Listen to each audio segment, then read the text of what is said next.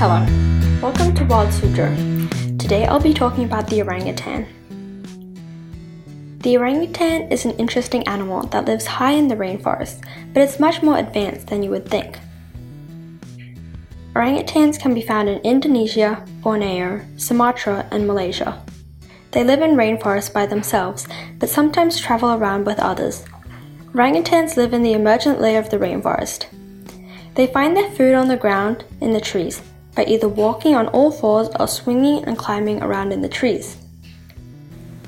Orangutans eat fruit, insects, bark, flowers, honey, and other vegetation.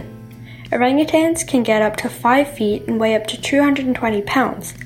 They live from around 35 to 45 years and are able to start mating at 12 to 15 years of age. Something special about orangutans is their mates stay together for life, or at least until the offspring is old enough to take care of themselves. They are also special because they are semi terrestrial.